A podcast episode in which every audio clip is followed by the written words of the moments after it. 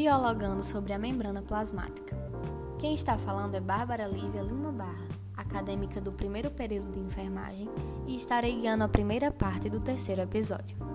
Vou falar sobre o transporte pela membrana plasmática. Primeiramente, os transportes por ela são conferidos pela propriedade de permeabilidade à água dessa estrutura.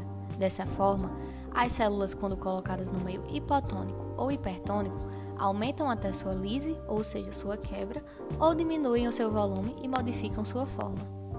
Devido à configuração da bicamada fosfolipídica da membrana, os compostos hidrofóbicos, como os ácidos graxos e os hormônios, atravessam facilmente a membrana. Já os hidrofílicos são transportados por algum mecanismo especial, dependendo do seu tamanho e das suas características químicas. Já na célula vegetal ocorre um processo diferente, uma vez que a sua rígida parede celular composta de celulose não só impede que a célula sofra lise no meio hipotônico, como também faz com que ela sofra plasmólise no meio hipertônico. A membrana também é muito permeável a determinadas substâncias hidrofílicas, devido à presença de proteínas transmembranas que formam os poros funcionais. Os poros funcionais são caminhos hidrofílicos pelos quais passam muitos íons, e moléculas não conseguem atravessar a barreira lipídica. Com isso, podemos adentrar no primeiro tipo de transporte, a difusão passiva, em que muitas moléculas entram e saem das células, pois é um processo que não gasta energia por ser a favor do gradiente de concentração. Ou seja, quando uma substância está em maior concentração no meio extracelular, ela penetra na célula e vice-versa. Nela, a força que impulsiona o soluto para dentro ou para fora da célula é a agitação térmica das moléculas do próprio soluto. Outra forma de transporte passivo é a osmose.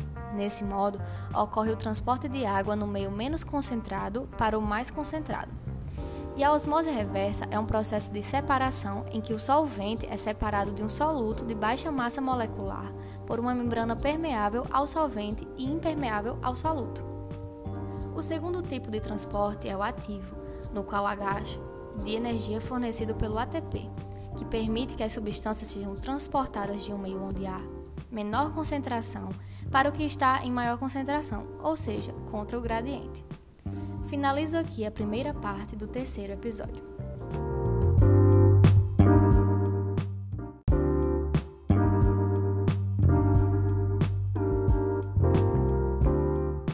Agora, quem está falando é Letícia Maria Mendizale e estarei guiando a segunda parte do terceiro episódio.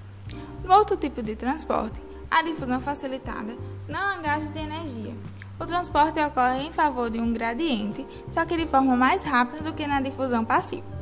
A velocidade da difusão facilitada não é proporcional à concentração do soluto, exceto em concentrações muito baixas. O próximo transporte é por gradientes iônicos. Nele, a célula pode utilizar a energia potencial de gradiente de íons, sódio, potássio ou hidrogênio, para transportar moléculas e íons através da membrana. Quando os íons e as moléculas se movem na mesma direção, se importe, e quando em direções opostas, antiporte.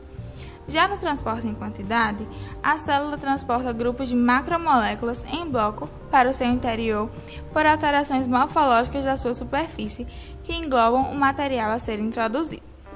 Em algumas células, ocorrem processos que permitem a entrada de partículas do meio extra para o intracelular. Esses processos são conhecidos por endocitose, o qual ocorre por fagocitose ou pinocitose.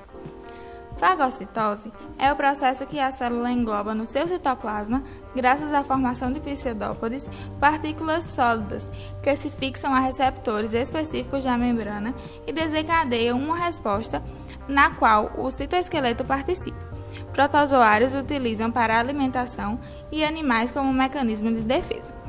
Já na pinocitose, ocorre a invaginação de uma área localizada na membrana plasmática, formando pequenas vesículas que são penetradas no citoplasma por meio do citoesqueleto. Na reciclagem da membrana, a enorme quantidade de membrana retirada da superfície celular através dos processos de fagocitose e pinocitose, introduzido no citosol, é compensada pelo fluxo constante de membranas entre a membrana plasmática e a membrana das vesículas de secreção de fagocitose e pinocitose. Finalizo aqui o terceiro episódio.